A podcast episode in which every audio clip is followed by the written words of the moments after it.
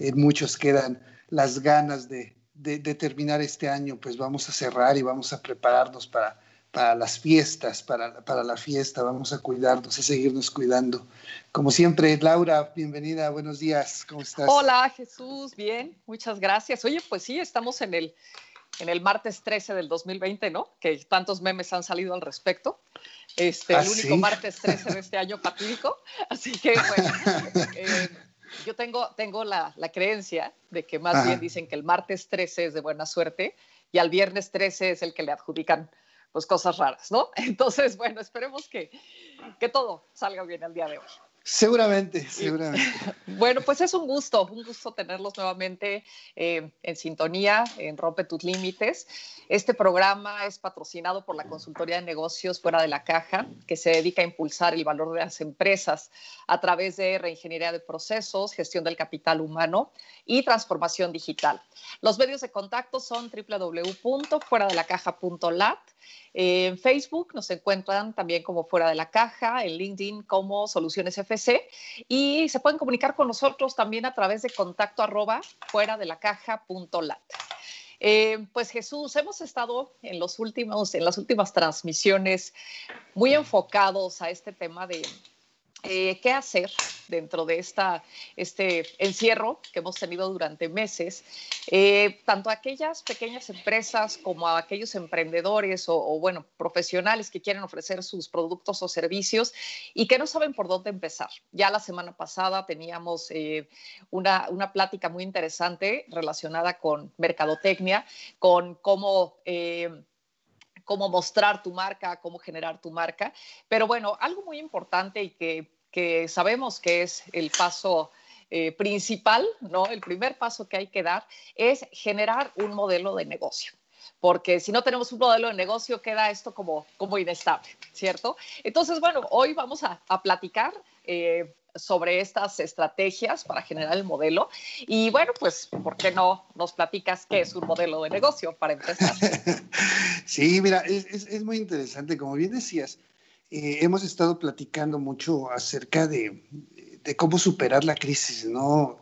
Dijimos por ahí en algún momento, cómo montarte, cómo montarte en la cresta de la crisis para que no te arrastre y mirarlo como, como una gran oportunidad que tenemos y en estos momentos hemos visto muchos, muchas, muchas personas que, este, si bien es cierto que el tema de el emprendimiento ya venía, ya tenía su auge, hoy más que nunca surge hasta como una necesidad, ¿no? Ante, eh, pues, el cierre de empresas, la desgracia de habernos quedado sin trabajo, de haber perdido esa oportunidad y todo. Y muchas, muchas personas eh, tienen la, eh, necesidad o tienen la inquietud de emprender por su cuenta o de crecer sus negocios y de mirar cómo es que su negocio no se vaya a pique en estos momentos, en estos momentos en que la economía comienza a contraerse y que empiezan a faltar las oportunidades. Eh, una, una, buena, una buena idea es copiar, copiar los modelos ya probados las metodologías que utilizan las grandes compañías para poder hacer el lanzamiento de un nuevo producto, de un nuevo negocio, para poder ampliarse, para poder eh, eh, conquistar otra parte de otro segmento de mercado incursionar en nuevos mercados. Para estas eh, pequeñas y medianas empresas creo que hay una herramienta excelente que tiene que ver con el desarrollo de un modelo de negocios ¿Qué es un modelo de negocios? Pues eh, mira, básicamente eh, es, un, es una herramienta previa al diseño del plan de negocios, ¿qué tal? Que te permite definir con claridad qué vas a ofrecerle al mercado, ¿no? ¿Qué vas a ofrecerle al mercado? ¿Cómo lo vas a hacer? ¿A quién se lo vas a vender? ¿Cómo es que lo vas a vender? ¿Y de qué forma vas a generar ingresos? Y hay una serie de elementos, hay una serie de elementos que van a, que van a jugar aquí, este, que son muy importantes definir. Hay que tomar en cuenta que cuando emprendemos, arrancamos de diferentes formas y pensamos, o muchas veces caemos en la trampa, de que la parte más importante es la idea, ¿no? Ya tengo una idea ganadora. ya tengo una idea ganadora que voy a poner, que voy a poner en práctica. Hace años mi familia se dedicó a la fabricación de zapatos, por ejemplo, o se dedicó a la fabricación de vajillas, no sé, cualquier, y creo que podemos hacerlo, ¿no? Eh, tenemos un capital y empezamos, empezamos a tratar de producir, de montar nuestra empresa, pero a veces no lo hacemos con el orden, con el orden que se requiere. Y eso nos condena a transitar por una curva de aprendizaje mucho más larga y que en muchos casos nos lleva de alguna forma a, fracasar en estos emprendimientos. Si recuerdas, este, por años, por hace algunos años, hemos estado participando en la Feria del Emprendedor que organiza la Secretaría de Economía. Y entre otras cosas, mirábamos muchas iniciativas muy buenas, ¿no? Desde aquellas mermeladas artesanales, orgánicas, este, basadas en nuez de macadamia, que eran así un super hit para el paladar, pero que no tenían ese sustento, estas pequeñas empresas que nacían, no tenían ese sustento de una estructura que te permitiera hacer una buena definición, una buena, eh, que te llevara a operar de una forma adecuada. Y lo que estaban buscando ahí era la expansión a través de alguien que quisiera invertir en sus empresas, solamente mirando desde, el punto de requerir expandirse, ¿no? Sí, fíjate que, perdón ah. que te interrumpa, pero creo que... Sí, hay grandes hits. Tiene mucho que ver con esto, Jesús, como decías, ¿no? De pronto empresas familiares que dicen, este, no, pues es que desde mi abuelo se fundó esto y él comenzó con el negocio de lo que sea, o sea, pongámosle zapatos, ropa, alimentos, este, cualquier cosa. Pues sí, pero en ese momento el entorno y las necesidades del mercado pues eran muy diferentes a como son ahora y, probablemente ese abuelo inclusive pues hizo un modelo de negocio muy básico y en papel, ¿no? Así solamente algo que se le fue ocurriendo y fue improvisando. Y bueno, si estamos hablando de hace 50 años, 60 años, pues había menos competencia y probablemente era más fácil iniciar eh, cualquier negocio, ¿no? Sobre todo si era innovador.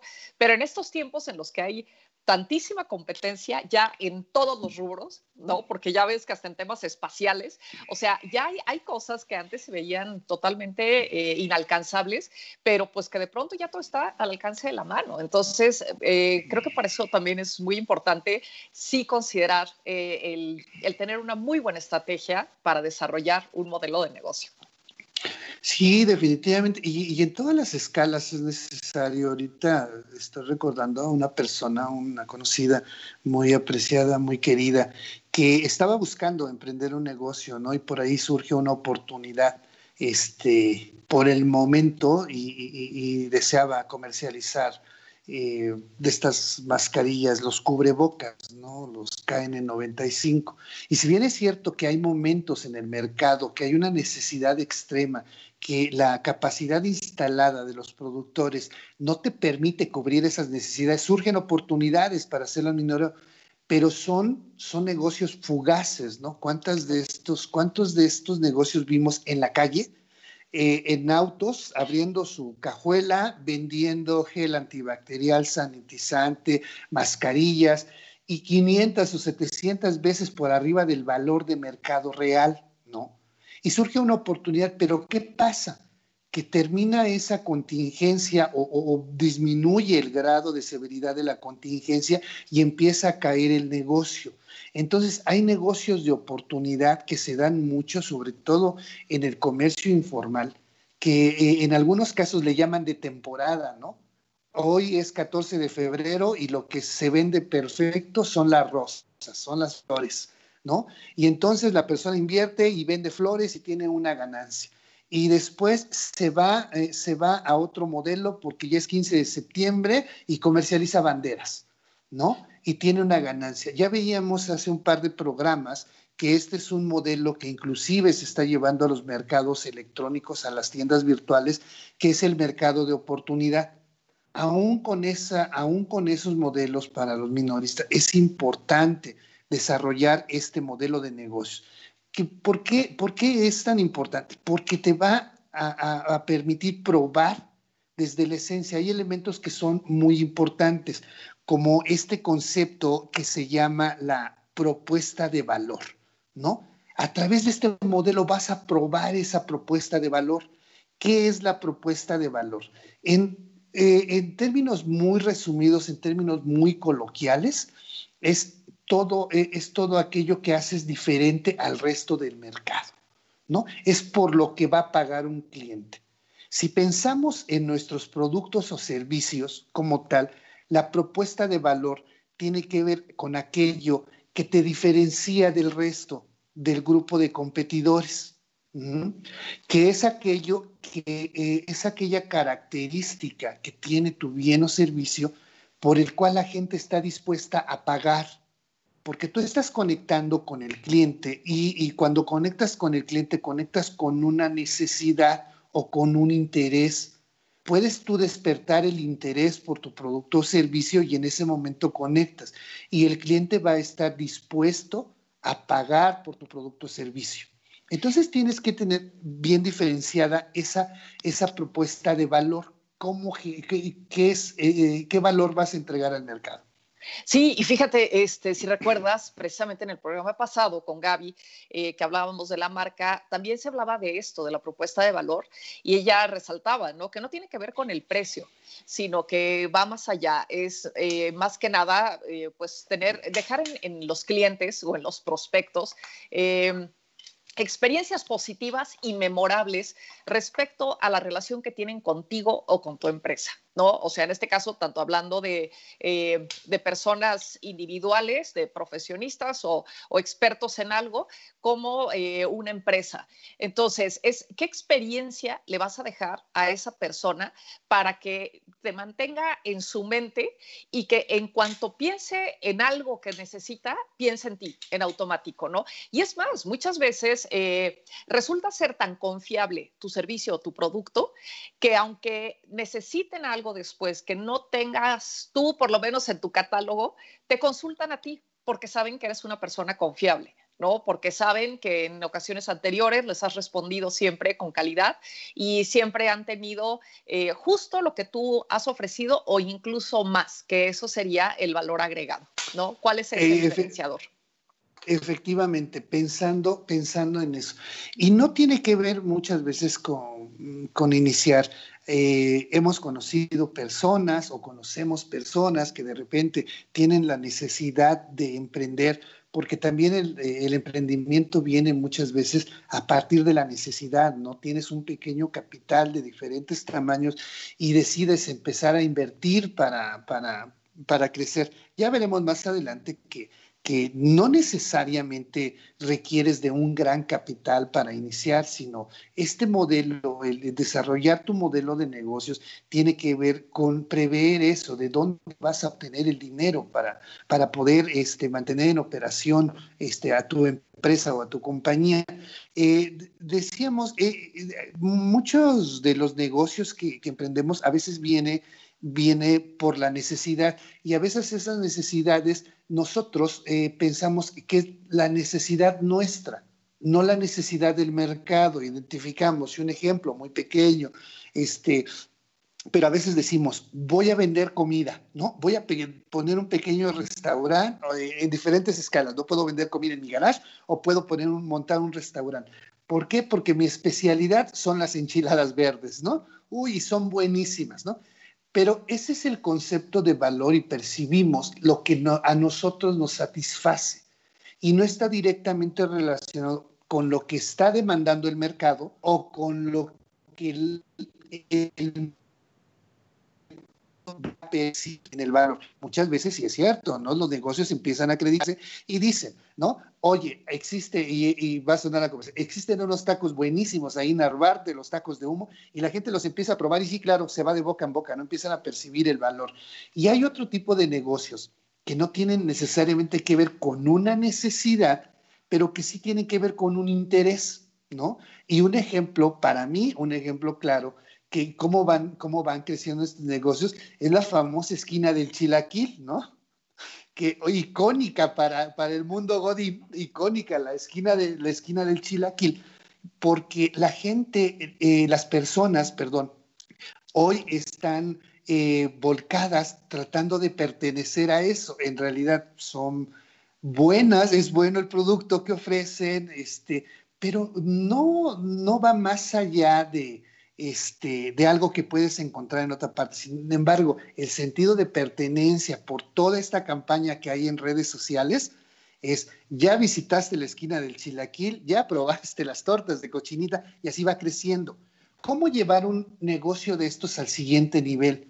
Pues creo que hay una parte de estructura que hay que generar, porque si bien es cierto que es un negocio exitoso, que tiene seguramente muy buenos ingresos, en algún momento va a ser necesario llevarlo al siguiente nivel. ¿Qué va a pasar con este negocio que si no llega a trascender como esos negocios icónicos de restaurantes, de taquerías, de zapaterías, icónicos que tienen 50 años o más, ¿no? Y que son tradicionales y que toda la familia, el bisabuelo compraba sus zapatos ahí porque eh, eran de su medida y los hacían de tal o cual forma. Si no, ¿cómo logra trascender hacia allá? Son muy pocos los casos que logran, que logran trascender así. La mejor idea es desarrollar tu plan de negocio y mantener en orden. Y fíjate, hay algo importante, ¿no? De este ejemplo que ponías ahorita de, eh, esta esquina famosa del chilaquil. Eh, esa clase de negocios pueden resultar de pronto que suben como la espuma, que dicen, hombre, le dimos al clavo y, y bueno, estuvo ideal nuestra idea. Pero ¿qué pasa cuando de pronto ocurre una... Eh, algo como lo de ahora, algún imprevisto, por ejemplo, como la pandemia, que evidentemente en un modelo de negocio, pues sí, se llega a tener contemplado. Es mucho más fácil cuando tú ya tienes todo estructurado a que de repente nada más se te ocurrió poner una mesa, unos manteles, este, tres botes con crema, queso y lechuga y de ahí te pusiste a hacer y le gritas al de arriba que ya se te acabó este, el pollo y se lo mandas, ¿no? Entonces, este, bueno, ese creo que es importante, Jesús, y la otra, a mí me gusta hacer mucho eh, analogías y creo que esto se puede comparar con la construcción de de cualquier eh, casa o edificio, ¿no? Y esto es, si no tienes unos cimientos bien eh, planeados, bueno, más bien si no tienes unos planos bien hechos y de ahí si no tienes unos cimientos con buenos materiales, con profesionales, difícilmente esa construcción va a ser resistente ante las adversidades. Entonces, si de por sí eh, hay veces que una construcción resistente ante una adversidad, por ejemplo, un terremoto, eh, llega a caerse o dañarse por lo menos, pues peor todavía cuando esa construcción no estuvo planeada adecuadamente de acuerdo con el tipo de suelo, que te digo, creo que puede ser muy este, comparable que tienes que ver el tipo de suelo, tienes que ver el tipo de materiales, tienes que ver para qué quieres esa construcción, realmente qué tanto peso va a soportar, cuántos pisos debe tener, etcétera, ¿no? Entonces, este, pues no sé, ¿qué te parece si, si pasamos a, a esta parte? Existe el famosísimo modelo Canvas, modelo de negocio sí, Canvas. Eh, el modelo de negocio Canvas. Antes, antes de entrar eh, al modelo Canvas, que es una herramienta súper dinámica, súper práctica, muy sencilla de llenar, eh, quisiera, quisiera comentar, hay, hay un bestseller. Eh, bueno, eh, lo que quisiera recomendar es que hoy existe muchísimo material, hay muchísimas fuentes, tanto en las redes de forma gratuita, hay libros, hay ediciones que te permiten este, conocer, de, conocer de estos modelos de negocio y que te van llevando paso a paso. Hay un bestseller de Gui Kawasaki que se llama El arte de empezar 2.0 y él da una serie de recomendaciones, él da una serie de recomendaciones para iniciar, para crear este, este modelo este modelo de negocio. Y tiene que ver con algo que ya estábamos comentando este, en el programa pasado cuando hablábamos de las estrategias de marketing como tal. Y, dice, eh, una de las recomendaciones dice, eh, ponte como objetivo un nicho de mercado específico. Es, son, de, son de las cosas que tienes que preparar para llegar a tu modelo Canva. Entre más concreto sea, entre más concreto definas a quién le vas a vender o para quién estás produciendo o para a quién le quieres dar servicio, va a ser mejor porque vas a tener bajo control todas las acciones que son necesarias para satisfacer ese mercado. Obviamente tiene que ver con poder hacer una investigación del tamaño que sea, de cuáles son las necesidades de ese nicho, qué es lo que está buscando, qué es lo que está consumiendo, ¿no? Y entonces tú puedes crear una propuesta de valor dirigidas hacia ellos con un diferenciador, si ya conoces esas necesidades. Mantén la sencillez O sea, cuando hagas una definición, tienes que, tienes que ser muy sencillo, tienes que poder definir en pocas palabras qué es tu negocio ¿no? Y él hace, hace una descripción, hace un ejemplo de, este, de, la empresa esta de eBay, de, la comercializadora de productos electrónicos y muchas cosas, dice, ¿qué vende? ¿No? Dice, este, ¿a qué se dedica ellos? A cobrar un precio por anunciar productos de otros más una comisión. Eso es el negocio de eBay, ¿no? Según, eh, según. Entonces mantén la sencillez de la idea que tienes. ¿Cómo vas a producir dinero? a través de colocar tu propuesta de valor en el mercado. Y hay otra, hay otra, hay, hay, otra recomendación que hace, copia a los demás. Es probable que tú sepas preparar algo riquísimo, es probable que tú sepas producir algo buenísimo. Copia a los demás. No, no intentes partir de cero, ¿no? Que es importante. Copia y ve en qué te distingues de ellos, qué puedes hacer mejor. ¿no? Porque vas a conectar de una manera más fácil con el, con, eh, con el, con el mercado. Trata de expandirte. O sea, inicia con tu idea y ve expandiéndola. La expansión a través de la mejora. Ve tomando las experiencias positivas que decías, ve tomando las experiencias negativas y expándete, crece. ¿No? Son algunas de las pequeñas recomendaciones que quería, que quería comentar porque este libro de El arte de empezar 2.0 me parece buenísimo porque tiene, te digo, recomendaciones muy sencillas. ¿Y, cómo aterrizamos todo esto? Hablabas del modelo Canvas. Eh, el modelo Canvas, este, básicamente, ¿qué es? Es una representación gráfica de ciertos elementos que tiene, que, debe, que debes de contemplar a la hora de estructurar tu negocio eh, y que te permiten tener un dominio de cómo arrancar, cómo planificar, cómo pasar al siguiente nivel, que el siguiente nivel, decíamos, es el plan de negocios y luego viene el plan de marketing, por ejemplo, y es una serie de planes que vas a transcurrir. Bueno, pues este, este modelo Canvas como tal es un, eh, digamos que es una recopilación, es un compendio de diferentes metodologías que, este, que ya existían en el mercado, un tanto complicadas, un tanto confusas para poder desarrollar estos modelos de negocio y que estaban orientadas obviamente a aquellas grandes empresas que, este, que, que querían experimentar o que planeaban, planificaban el lanzamiento de un nuevo producto, de un nuevo servicio, como decía, la incursión en un nuevo mercado. Bueno, pues eh, este, este modelo viene a simplificar, viene a simplificar todas estas, eh, todas estas técnicas, todas estas metodologías como tal, eh, en, un, en, un recuadro con nueve elementos que vamos a, que vamos a describir, que vamos a describir ahorita y que son muy fáciles de, ir llevando, ¿no? Eh, dentro de sus características, decíamos, es visual, es muy visual, es muy rápido de crear, lo puedes hacer de manera individual, lo puedes hacer de manera en equipo y es tremendamente dinámico porque te permite reconstruir las, ideas.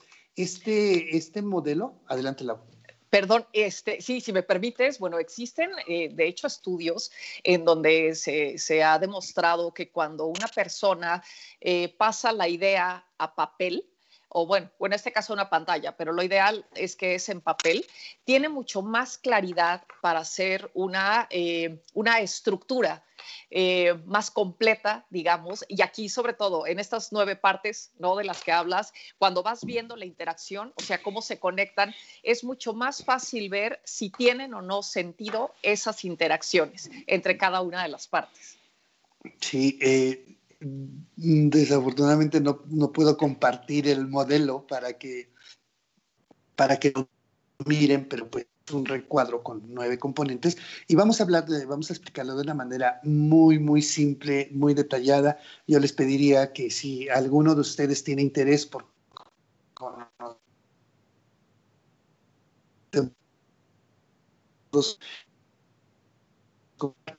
ningún interés y ningún costo, podemos darles una explicación de cómo, de cómo desarrollar este, este modelo, ¿no?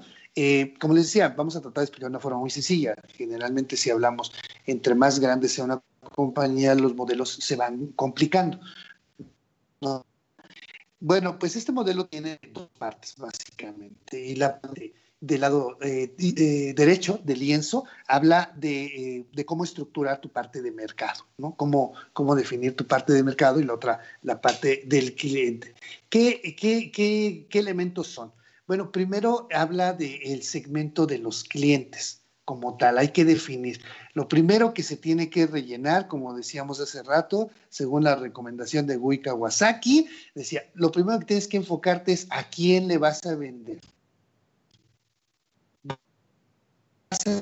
Elegido tu producto o servicio, a quién consideras tú que esa idea ganadora que ya desarrollas, a quién va a ¿no? Hay que hacer una vas a crear el valor, que luego te pueda apoyar y esto te sirva para poder desarrollar tus planes este, mercadológicos, ¿no? Es tiene que ver con la primera, con la primera parte del... ¿Sí, Lau? ¿Ibas a comentar algo? No, no, no, es que como que se está cortando el sonido. ¿Ah, sí? Sí, pero bueno. No, la idea general sí se entiende. Ok. Una vez que tienes, una vez que tienes definido esta, esta parte del segmento de los clientes como tal,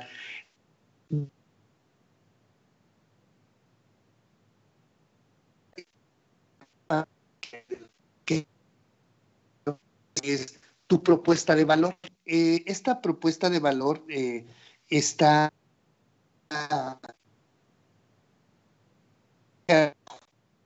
no, ya no, no se te entiende. El esquema. Más. Híjole.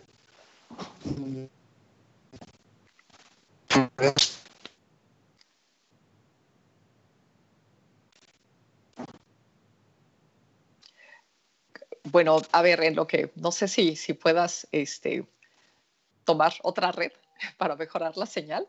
Eh, pero bueno, si no retomamos esta parte, ya comentaba Jesús que eh, este modelo de negocio Canvas está conformado por nueve partes. Ahorita estamos revisando la parte de clientes. A ver, ahora sí, no, ya, ya salió, yo creo que se va a reconectar.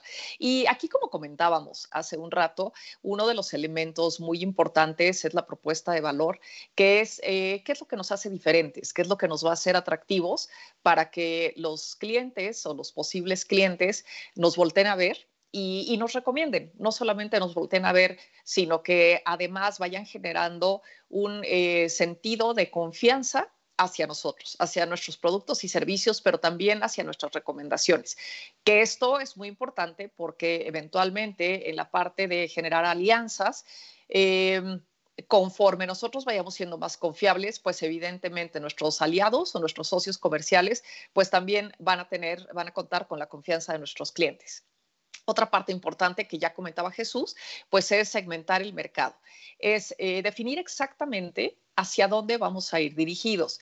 Ya la semana pasada hablábamos en este tema de marca eh, que hay ciertas eh, características o ciertas eh, cosas que debemos tomar en cuenta, como exactamente qué es lo que estamos ofreciendo y a quiénes les podría interesar.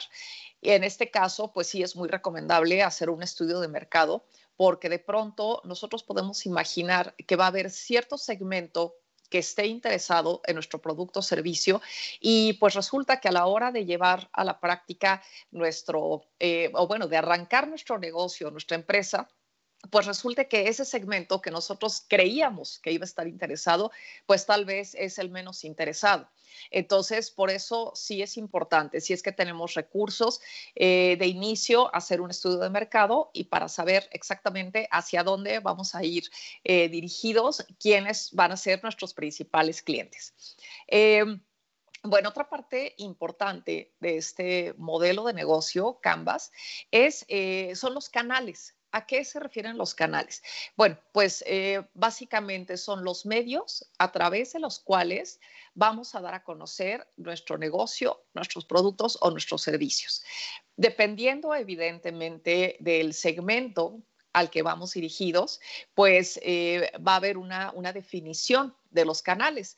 ¿Por qué? Porque, bueno, pues si vamos a ir dirigidos, por ejemplo, no sé, a personas eh, con alguna discapacidad, pues eh, difícilmente si nosotros ponemos anuncios en, eh, no sé, en un edificio, en un quinto piso, un edificio que no tiene eh, elevador, pues va a haber menos gente que tenga ciertas discapacidades que pueda consumir nuestro producto o servicio. O, por ejemplo, si queremos ofrecer algo para niños, y, nos anunciamos en un lugar en donde la mayor parte de la gente que circula es gente soltera y sin hijos, pues también difícilmente vamos a tener ese impacto que buscamos. Entonces, los canales son muy importantes porque debemos de considerar que sea un medio para poder, ya estás de regreso, Jesús. Estaba, estaba ya hablando de los canales, pero, pero bueno, les estaba diciendo que sí es un medio muy importante para darnos a conocer, pero eh, no sé si quieras retomar la parte en la que estabas del segmento y de la propuesta de valor. Eh, sí, perdón, las, las fallas técnicas, como, como siempre. No, eh, nada más para cerrar esta parte de la propuesta de valores, ya hablábamos mucho de que es esa parte diferenciadora que va a despertar el interés o que los clientes y consumidores van a percibir acerca de nuestro producto o servicio y que debemos de trabajar mucho en ello porque es lo que nos va a permitir tomar posición de un segmento del mercado, lo que nos va a permitir arrancar, entrar y empezar a crecer a partir de ahí, ¿no? Entonces es importante, es importante este, tener perfectamente claro cuál va a ser nuestra propuesta de valor. Y ya estabas, ya estabas tú hablando acerca de los canales, que es el siguiente, que, es el que es el siguiente, la siguiente parte del lienzo, ¿no? La definición de estos canales. Este, nada más, espero no, no repetir lo que estabas eh, comentando tú, pero tiene que ver con definir o planificar este, a través de los medios, a través de los, los cuales voy a, voy a anunciar, voy a, este, voy a hacer eh, promoción de mi producto o servicio, eh, que tiene que ver, como comentábamos hace un rato, pues la semana pasada ya hablábamos de las estrategias de marketing, ¿no? En, en, redes sociales. Y aquí tenemos que definir si lo vamos a hacer con un SEO, como decían, con una campaña orgánica, sin pagar, sin pagar en redes sociales, anunciándome y trabajando con todo esto, definiendo mis propias campañas, imágenes, textos, este, mensajes que voy a lanzar a través de las campañas, si voy a hacer una campaña de pago y me voy a apoyar con, algún, este, con alguna empresa de marketing, con algún especialista de marketing para poder llevar a cabo este, mis campañas. Sí lo voy a hacer a través de redes sociales, sí lo voy a hacer a través de otros medios, radio, televisión, espectaculares, sí, este, o incluso si voy a, si voy a hacer promoción a través de, de volanteo, ¿no? O de, este, o de pósters. Eh, esta parte tiene que ver con hacer esa definición a través de los canales. Uh, los definir los canales a través de los cuales voy a hacer la oferta de mis productos y servicios. Adelante, Lau. Sí, eh, bueno, eso es importantísimo, ¿no? ¿Dónde nos vamos a dar a conocer? Por otra parte, Jesús, tenemos eh, esto que, bueno, es que no, no podemos decir que una es más importante que otra porque finalmente dentro de estos nueve elementos, eh, sin uno, difícilmente los otros van a, funcionar, van a tener el impacto que, esperamos, ¿no? Pero el otro es la relación con los clientes directamente. O sea, ¿de qué manera nosotros vamos a interactuar con esos clientes? Y tiene que ver también eh, aquí, por ejemplo, con qué les vamos a dar, o sea, y repito, va muy relacionado también, por ejemplo, con la propuesta de valor. Eh, ¿Qué vamos a hacer con el cliente para que se enamore de nosotros? Ese es el tema, ¿no? O sea, ¿de qué manera ellos nos van a tener presente este, en su mente y en su corazón todas las veces que requieran de un producto o servicio que nosotros ofrecemos? Entonces, esta relación con los clientes, pues evidentemente tiene mucho que ver con... Eh, con la segmentación que ya hicimos previamente, porque pues imagínate que de pronto tenemos una empresa que va dirigida, no sé, a jóvenes de, eh, de 25 a 27 años y de pronto les decimos, bueno, a ver, este, hoy tenemos una promoción y les vamos a regalar, eh, no sé, un carrito de bebé a los primeros cinco que nos den like y a lo mejor a esa edad ya ni siquiera tienen bebés y dicen, pues mira, tu promoción a lo mejor está muy atractiva y decimos, y el carrito de bebé es de muy buena calidad, es carísimo, es de una marca reconocida, pues sí, pero yo no necesito un carrito de bebé, entonces nuestra relación no está siendo la adecuada.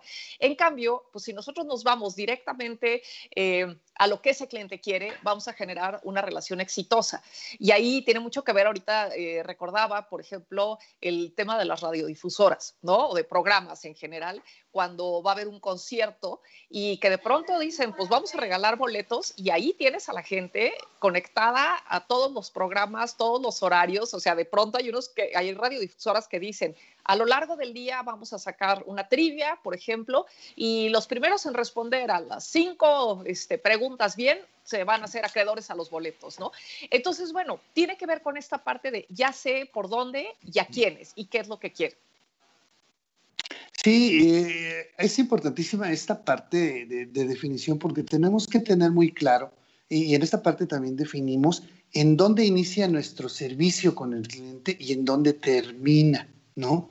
¿Qué es lo que voy a otorgar? Otorgo garantías, por ejemplo, en el servicio, ¿no? Ahí vemos, por ejemplo, de algunas compañías en promociones de televisión, por ejemplo, este, o algunos otros medios que te dicen, te, damos la garantía, te lo damos, pruébalo 30 días. Si no te funciona como nosotros te decimos, te devolvemos tu dinero, ¿no? Eh, grandes tiendas yo te garantía y te ofrezco 15 días en la tienda que si no este, que si no te funciona, no te sirve, tú lo devuelves y te regreso tu dinero y lo demás es directamente con la empresa. Hay que definir en esos momentos dónde inicia la relación. Inicia cuando yo me comprometo a lanzar un mensaje y termina con un servicio postventa o termina solamente cuando lo cuando lo este cuando lo vendo y de ahí ah ok yo soy intermediario porque eso no lo fabrico yo y este, tienes, ahí está tu póliza de garantía, llama a los números de atención y servicio y ahí te darán soporte. Hay que definir perfectamente eso, ¿no? Esa, ese tipo de relación. Y como bien decías, una parte, una parte que, este, eh, que es importante definir los mensajes que vamos a dar, ¿no? Que aquí hay algo que es muy importante, que tiene que ver, adelante, perdón, creo que ahorita en esto que comentas, este, algo que es fundamental es el cumplir las promesas, o sea, realmente estar en posibilidades de cumplir las promesas. Si sabes que eh, no tienes los recursos eh, suficientes para hacerlo, mejor no prometas, porque tu relación con el cliente se puede romper por completo a la primera que no le cumplas, ¿no? Eh, esa es, hacia allá iba en el comentario, es algo que tenemos que definir basado en nuestras condiciones, eh, en nuestras y ser muy honesto. Yo creo que no hay algo más valioso para, para un negocio que la honestidad y saber hasta dónde puedes eh, soportar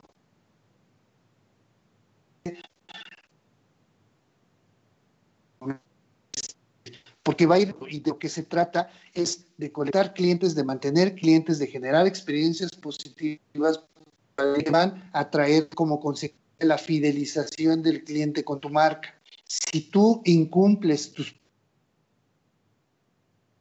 venta, entregar. No puedes mentir o fallar en las características de tu producto o servicio, o te tienes que hacer responsable de las diferencias que haya cuando el cliente lo perciba, ¿no? Esto es importantísimo y esto viene en, esta parte, en esa definición de cómo vamos a, este, a, definir y cómo vamos a mantener la relación con nuestros clientes. ¿No? Después viene otra parte muy interesante que es eh, también tener una conciencia clara acerca del flujo de ingresos, eh, el, llamado cash flow que le llaman, de dónde se va a mantener viva, eh, de dónde van a salir los recursos para mantener viva mi operación. No, este, si hablamos de pequeños negocios, es probable que no podamos, este, como la idea esta que tenemos de invierto, compro o transformo, vendo y luego mido las ganancias y reinvierto, ¿no? O sea, no necesariamente funciona así, ¿no? Tenemos que tener conciencia que necesitamos arrancar el negocio. Y como decíamos, eh, comentábamos al principio, no necesariamente existen diferentes alternativas, no necesariamente el dinero puede salir o debe salir totalmente de mis bolsillos. Hay que hacer esa definición precisamente de dónde vamos a traer el dinero para la caja, para que se mantenga la caja viva, que soporte las operaciones. Y puede ser a través de una inversión, puede ser a través de un crédito, puede ser eh, con un conjunto de, a una asociación con algunos socios capitalistas, pero tenemos que tener claro y tenemos que eh, las ideas de dónde vamos a traer ese dinero para actuar en consecuencia. Ya sé que si requerimos de cierto capital, pues lo, lo vamos a planear y vamos a buscar planificar, por ejemplo, un crédito con condiciones favorables que se adapten a nuestro modelo de negocio, a nuestro tipo de operación, que mantenga viva esa producción. No podríamos caer en la falta de inventario, por ejemplo, para entregar,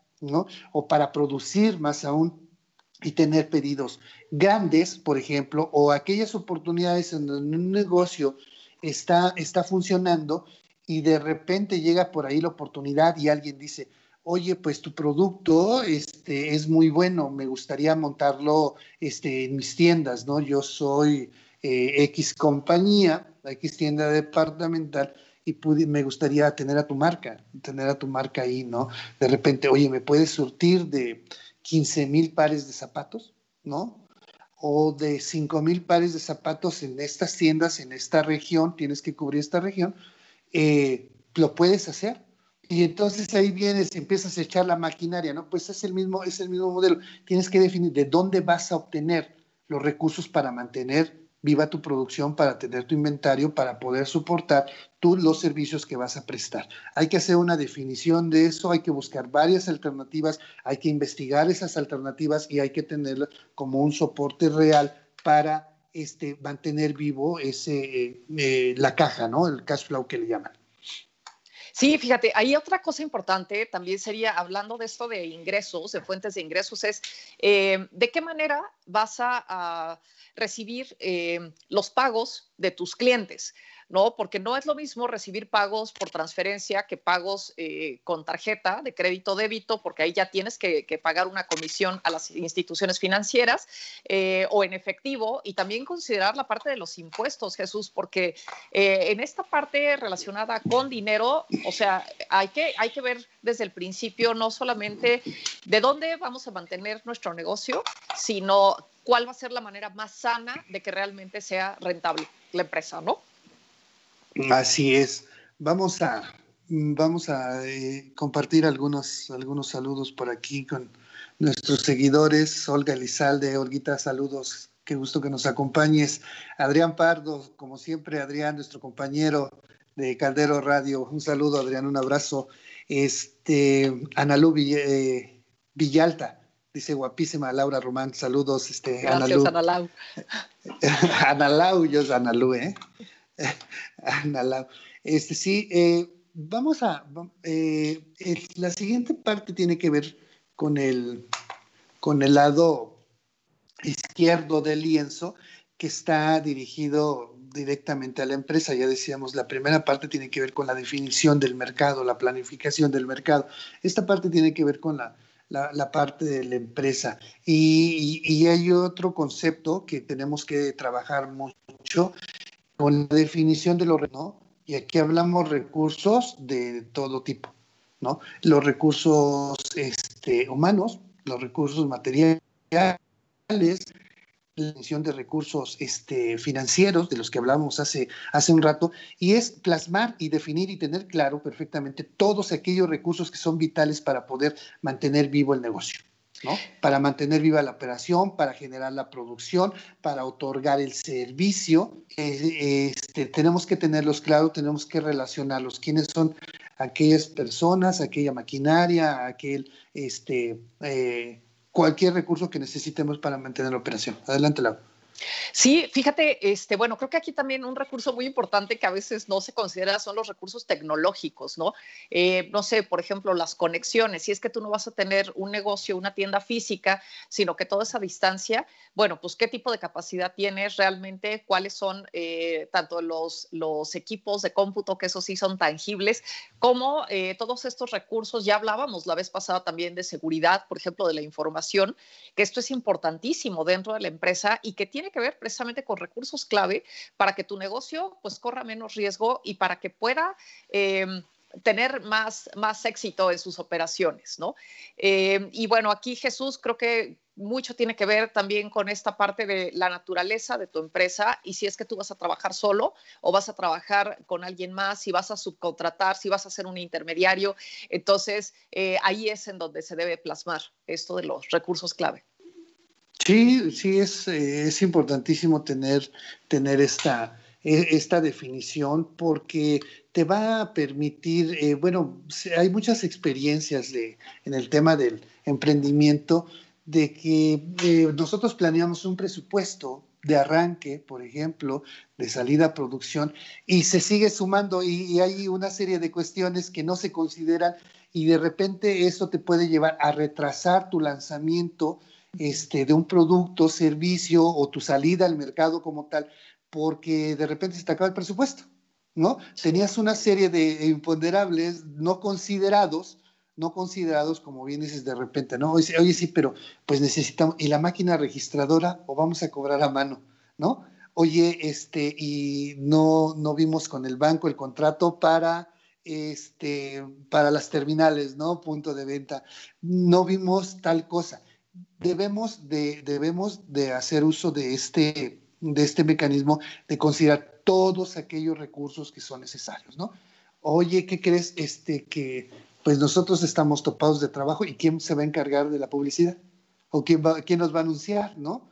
Oye, pues búscate en ese momento a fulano, a un amigo, a una empresa conocida, hasta un familiar que se dedica, que nos apoye con esto. Entonces es importante tener, tener en cuenta todos esos recursos que son necesarios para abatir el riesgo de que sobre la marcha se nos dificulte la salida, la salida al mercado, la salida a producción, con este, por la falta de, por la falta de recursos no considerados, ¿no? Así es. Eh, hay, otra, hay, otro elemento que dice que lo manejan como eh, las actitudes clave, ¿no? ¿Qué tiene que ver eh, básicamente esto? Es una mala traducción que estoy haciendo sí, las actividades, ¿no? La esencia del negocio, las actividades clave del negocio, ¿no? Y que tiene que ver con eh, identificar cuál es la esencia de nuestro negocio, eh, aquello que en inglés el concepto se llama el core business, y a partir de lo que es la esencia del negocio, definir cuáles son esas actividades clave, esas actividades prioritarias que vamos a tener que desarrollar para poder producir o para poder entregar nuestro servicio, ¿no? Sí, mira, aquí sí, sí, es que, bueno, algo importante es, no sé, ahorita pensaba en una estética, por ejemplo, ¿no? Entonces, bueno, si, si eh, vemos una estética dirigida a niños, pues generalmente llegan los papás y dicen, córtele el pelo así y se acabó, ¿no? Pero si hablamos de una estética que va enfocada, por ejemplo, a mujeres, eh, pues tienen que tener adicionalmente diseño de imagen, este, eh, no sé, a lo mejor aplicación de tintes, una serie de servicios que son los que van a, distinguir eh, o a diferenciar más bien lo que sería una estética infantil de una estética para mujeres, ¿no? Y, y también esto va relacionado, Jesús, con parte de lo que decíamos anteriormente. por ejemplo, en dónde está ubicado cuál es tu segmento, eh, qué es exactamente lo que tú quieres promover, qué es lo que quieres ganar, cuál es tu propuesta de valor. Y nuevamente, tus actividades clave, o sea, porque aquí vamos ya en una secuencia lógica, pues evidentemente están totalmente relacionadas con los seis puntos anteriores, ¿no? Con los seis elementos que ya hemos mencionado. Mm, hay otro, ya nos queda poco tiempo, nos quedan dos elementos. Uno tiene que ver con las asociaciones clave, nuestros socios estratégicos como tal. Y hablando de socios estratégicos, tiene que ver pues, con las personas, con nuestros, eh, que van a ser, por ejemplo, nuestros empleados, el que tiene, voy a montar una panadería, por ejemplo, ¿quién va a ser el repostero en jefe, por ejemplo, ¿no? El productor en jefe él es clave para nuestro negocio. Hay que identificarlo, hay que acordar con él, hay que ver las condiciones, hay que armar una, este, un contrato con él, hay que asegurar que él va a estar con nosotros en el arranque y que va a permanecer a través del tiempo con nosotros, ¿no? Los proveedores clave, ¿quiénes nos van a proveer de los insumos necesarios para transformarlo en mercancías que generen valor. ¿Quiénes son eh, socios estratégicos, por ejemplo, hasta nuestro, eh, nuestro banco, si es que es el crédito o si es que es el medio a través del cual va a recibir los pagos, por ejemplo, ¿no? Hay que definir aquellos socios que son estratégicos y que son más, son importantes, son vitales para nuestro negocio y hay que formalizar con ellos las condiciones de esa asociación, ¿no? Y por el tiempo que sea necesario. Y fíjate, un, punto este, fundamental en esto de los socios es eh, que sí debemos ver que sus valores estén alineados con los nuestros. ¿No? Porque ya eh, hablábamos al inicio, por ejemplo, de esta parte de la propuesta de valor, del segmento de clientes, de la relación con los clientes. Si de pronto un cliente te dice, oye, no me puedes recomendar a alguien que ofrezca tal producto o servicio, pues tiene que ser alguien o tiene que ser una empresa que, pues, que esté alineada a tus valores, que tú sepas que no le va a quedar mal a tu cliente y que, bueno, eso va a ayudar, pues, para que tu cliente también eh, mantenga o incremente la confianza en ti, ¿no? En tu profesionalismo. Sí, definitivamente una parte súper importante que queda plasmada. Hay un siguiente paso que es a partir de aquí desarrollar, desarrollar tu plan de negocio. Y hay una parte en donde viene toda esta parte de la filosofía, valores que tienes que tener muy clara, y que tienes que compartir con, esos, con, con estos socios estratégicos. Si no compartes eso, lo mejor es que te busques a alguien más, ¿no?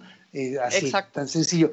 Y por último viene eh, la, parte de la estructura de costos, ¿no? Hay que tener perfectamente clara nuestra estructura de costos. Hay que medir todo, hay que planificar todo para tener una idea muy clara, muy concreta, muy cuadrada, dirían en el argot, acerca de todos los costos que necesitamos o en los que vamos a incurrir en nuestra producción o en la entrega de nuestros servicios. ¿No? Desde la, definición de cuánto, cuánto va a ser lo que me voy a pagar yo o cuánto es lo que yo quiero retirar como tal, cuánto me va a costar la maquinaria, cuánto me va a costar la renta, cuánto me va, cuánto voy a gastar en nómina, en sueldos y salarios, cuánto voy a gastar en publicidad, cuánto voy a gastar en todo. Hay que tener perfectamente medida esa estructura de costos y, y, lo ligamos lo ligamos en algún momento con esto que decíamos de asegurar cómo voy a obtener esos recursos para mantener en funcionamiento estos.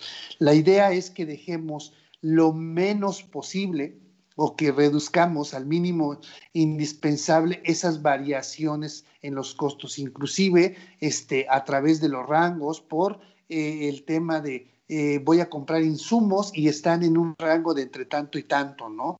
Pero es, es, eh, es vital tener esta, eh, la conceptualización de los costos en los que voy a incurrir para no frenar ni la producción, ni, este, ni tener un rompimiento ahí con el stock necesario para, para, para mi lanzamiento, para el posicionamiento en el mercado, para los negocios que ya están en marcha, para poder cumplir con nuestro cliente. Recuerden que eh, el mercado también es muy celoso cuando nosotros incumplimos una promesa, por ejemplo, de entrega a un cliente y él experimenta, es lo más probable es que experimente, tenga una buena experiencia con otro cliente que sí le puede cumplir, es difícil que regrese con nosotros. Entonces tenemos que asegurar que no vamos a incurrir en, este, en fallas por falta de recursos para producir. Fíjate, y en este elemento, pues también es importante considerar, por ejemplo, aquellas empresas que tienen relación con, eh, con productos importados o con insumos eh, importados, eh, considerar también, por ejemplo, las variaciones de tipo de cambio, que muchas veces se hace esta estimación con base en el tipo de cambio del momento, pero siempre tiene que haber una, eh, una consideración a más menos, ¿no? Eh, otra cosa importante es, por ejemplo, el pago de impuestos, que a veces se olvida y que de pronto nada más estamos pensando en, bueno, ¿cuánto me cuesta, por ejemplo, si voy a hacer eh, sándwiches? Bueno, ¿cuánto me cuesta el pan, el jamón, el queso, la mostaza, la mayonesa y nada más, ¿no? Pero no estoy pensando que de ahí voy a tener que facturar y de facturar, ¿cuánto voy a tener que, que demostrarle también al gobierno para bajar? Este, lo más que se pueda los impuestos o para optimizar el pago de impuestos, ¿no? Y así como esto, Jesús, bueno, creo que también un punto importante, ya estamos por terminar, pero es el considerar que debemos de ir eh, generando un ahorro dentro de la empresa, que debemos, debemos ir generando eh, fondos y recursos para cualquier contingencia que se pueda presentar, porque, bueno, permanentemente estamos corriendo ese riesgo, ¿no? Así es, más adelante ya, ya veremos, ya tendremos oportunidad de platicar de los siguientes planes y el plan financiero, pues es súper, súper importante. Aquí acabas de comentar algo que me gustaría, que me gustaría recomendar. Eh, nosotros sí recomendamos altamente la formalización de nuestros negocios partir de la idea de que tenemos que formalizarnos ante las autoridades como tal, ante la Secretaría de Hacienda, los registros ante el Seguro Social, si tenemos empleado, toda esta serie de cuestiones, de trámites eh, en los que podemos avanzar. ¿Por qué? Porque le da certeza, la formalidad de un negocio le da certeza al consumidor de que no somos improvisados, de que el día de mañana no nos fuimos, de que el día de mañana vamos a poder darle respuesta. Y si queremos hacer negocios y queremos subir a gran escala, las empresas hoy, hacer negocios entre empresas, entre compañías, te requieren necesariamente de la formalidad. Ser una empresa formal, registrada ante el registro público de la propiedad, tener tu registro de marca, tener tu registro ante la Secretaría de Hacienda, te da la ventaja también de tener acceso a otro tipo de apoyos y financiamientos a través de bancos, a través de entidades. Entonces, sí es altamente recomendable, no importa el tamaño de nuestro negocio. No existen ya por ahí podremos hablar en algún momento de las facilidades que existen con las autoridades este, eh, recaudatorias de impuestos, pero no hay que tenerle miedo a esto. Sí es importantísimo y es altamente recomendable la formalización de nuestra, de nuestra empresa ¿no? y el registro de nuestra marca. Totalmente, totalmente. Y bueno, pues eh, ya decías al inicio, ¿no? No basta con tener una idea. Eh, ideas podemos generar muchísimas, que aparte se nos da, ¿no? Mucho, este, en especial a los mexicanos. Pero más allá de tener una idea, es realmente el, el planear y sobre todo el aterrizar en un modelo de negocio. Y ahí, inclusive, Jesús, con este modelo, pues podemos definir si sí es viable o no esta idea original, o bien eh, qué tendríamos, qué modificaciones tendríamos que hacer para que la pudiéramos hacer realidad y sea un, eh, un negocio pues altamente exitoso. Así es, Lau, pues esperamos, esperamos, amigos, este, que les haya, que esta información haya sido de utilidad para ustedes, que sea de su interés. Si quisieran tener más información acerca del tema, pueden escribirnos a contacto arroba fuera de la caja punto lat, punto lat y con gusto nosotros les compartimos información, material al respecto y por ahí podemos tener una plática para que puedan arrancar, les podamos apoyar. Laura, ya nos vamos. Así es, Jesús. Pues muchísimas gracias a ti y a todos nuestros eh, radioescuchas que nos acompañaron a una emisión más de Rompe tus Límites. Eh, pues los esperamos el próximo martes a las 10 de la mañana con otro tema interesante de empresa. Hasta pronto. Gracias, Jesús. Muchas gracias a todos por seguirnos. Nos vemos el próximo martes. Juan Carlos en los controles, nuestro director amigo. Muchas gracias, Juan Carlos. Por aquí nos vemos la próxima semana. Hasta luego.